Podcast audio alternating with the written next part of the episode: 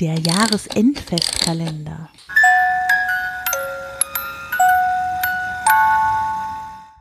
Bereitschaftsdienst von Daniel Abraham. Gelesen von Daniel Bialas.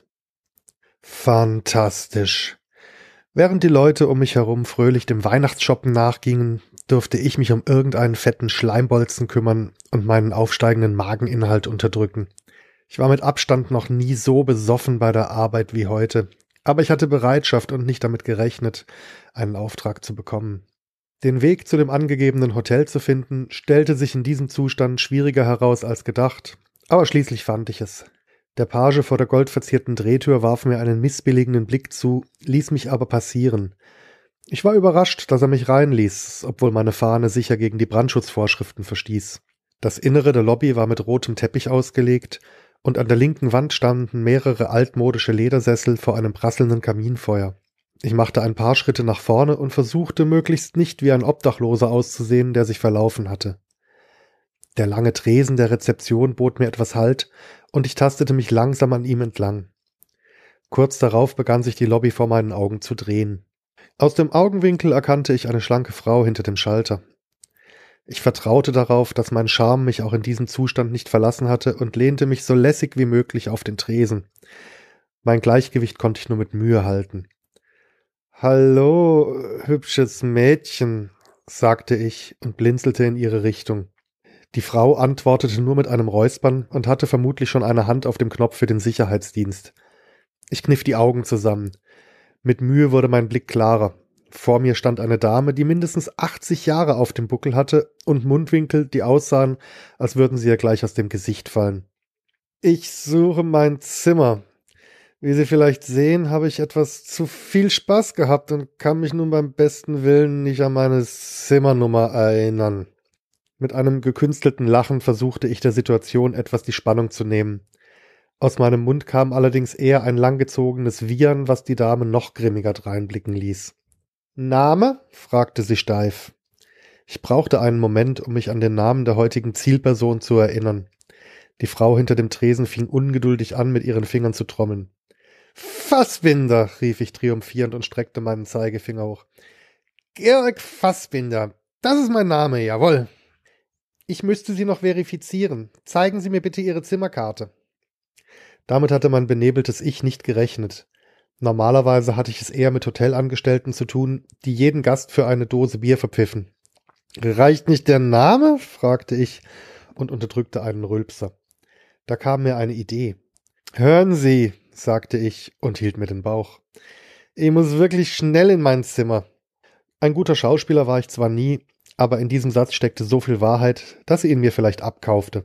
Schon als ich die Lobby betrat und das dumpfe Gefühl in der Magengegend spürte, wusste ich, dass ein Wiedersehen mit meinem Frühstück unausweichlich war. Die Frau rümpfte die Nase und sagte, wenn Sie mir nicht. Ich unterbrach sie mit einem halbgespielten Würgegeräusch und machte dabei einen Satz in ihre Richtung. Wenn diese Schrulle mir nicht die Nummer gab, sollte sie ruhig wissen, dass sie sich in meiner Reichweite befand. Sie hob die Hände zum Schutz und drehte sich angewidert zur Seite. Okay, okay, Zimmer 217. Beeilen Sie sich bitte. Das ließ ich mir nicht zweimal sagen. Das Zimmer befand sich im zweiten Stock.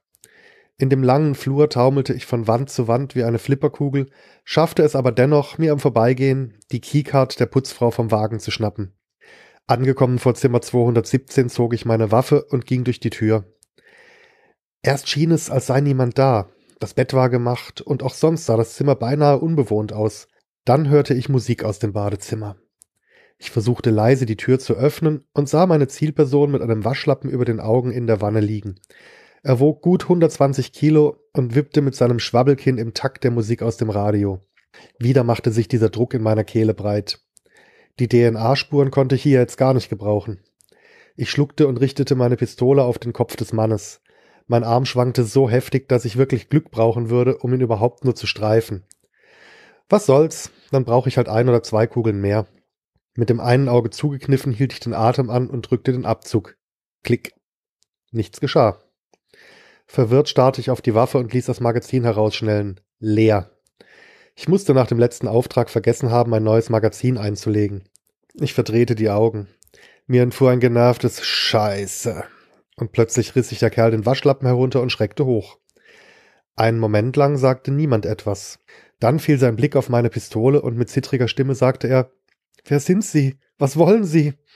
Mir fiel keine passende Antwort ein, also sagte ich gar nichts. Das Geld liegt in der Brieftasche auf dem Schreibtisch. Bitte, nehmen Sie es. Der Typ hatte vielleicht Nerven. Ich verdiente mein Geld auf ehrliche Weise. Ihr Pausenbrotgeld interessiert mich nicht, sagte ich schroff. Er bemerkte meinen Lallen und wirkte dadurch nur noch angespannter. Wollen, wollen Sie mich umbringen? Ich durchsuchte hektisch meine Manteltaschen. Irgendwo musste ich doch noch eine Kugel haben.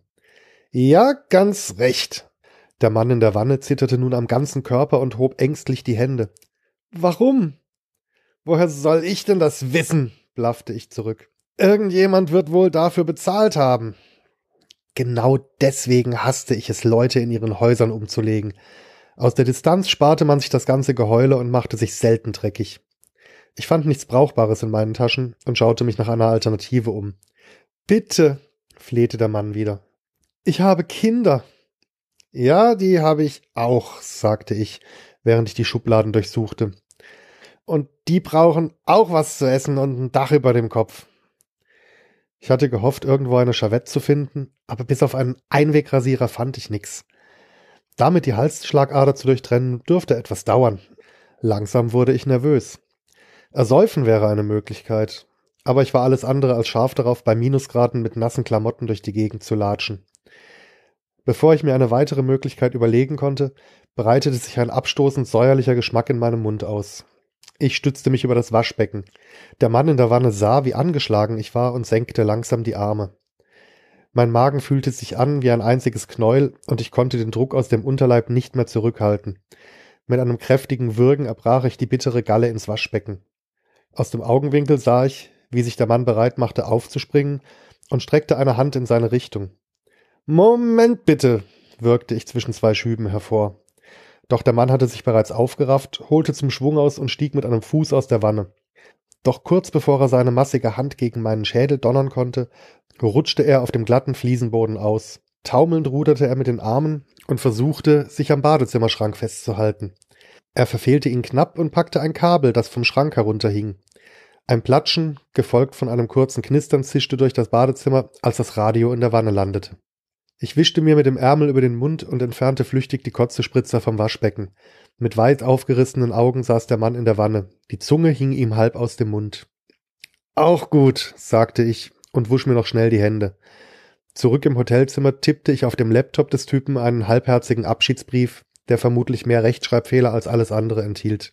Ich ließ meiner Kreativität freien Lauf und tippte irgendetwas von wegen zu viel Druck und die alles verschlingende Einsamkeit. Der übliche Kram eben. In der Weihnachtszeit brachten sich ständig Leute um. Niemand würde irgendwelche blöden Fragen stellen. Auf dem Weg zu dem Hotel steckte ich die Keycard zurück und mied die Sicherheitskameras.